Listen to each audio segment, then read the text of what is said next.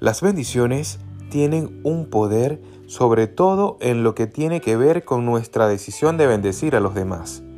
La Biblia dice en 1 de Pedro 3:9, no devolviendo mal por mal, ni maldición por maldición, sino por el contrario, bendiciendo, sabiendo que fuisteis llamados para que heredaseis bendición.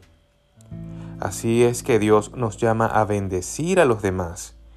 Cuando dejamos que esta palabra entre en nuestro corazón y nos proponemos empezar a bendecir a las personas que nos rodean, a aquellas con las que nos cruzamos en nuestro caminar, entramos en una dimensión de bendición, de gozo y de propósito difíciles de describir.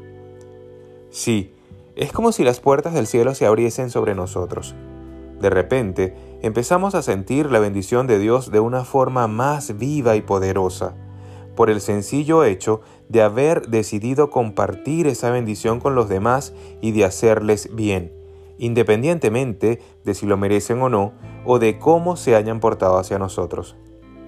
Se cumple, sin ninguna duda, lo que dice la Biblia en Hechos 20:35, más bienaventurado es dar que recibir. Al compartir las bendiciones que hemos recibido de parte de Dios con los demás, estamos reflejando su naturaleza y eso nos lleva a experimentar la bendición de Dios de una manera aún más gloriosa de lo que podríamos imaginar. Amigo, hermano, proponte en este día ser una bendición para los demás. Dios quiere derramar bendiciones abundantes tanto en tu vida como la de los demás a través de ti. Disfruta de la bendición de Dios en tu vida en este día.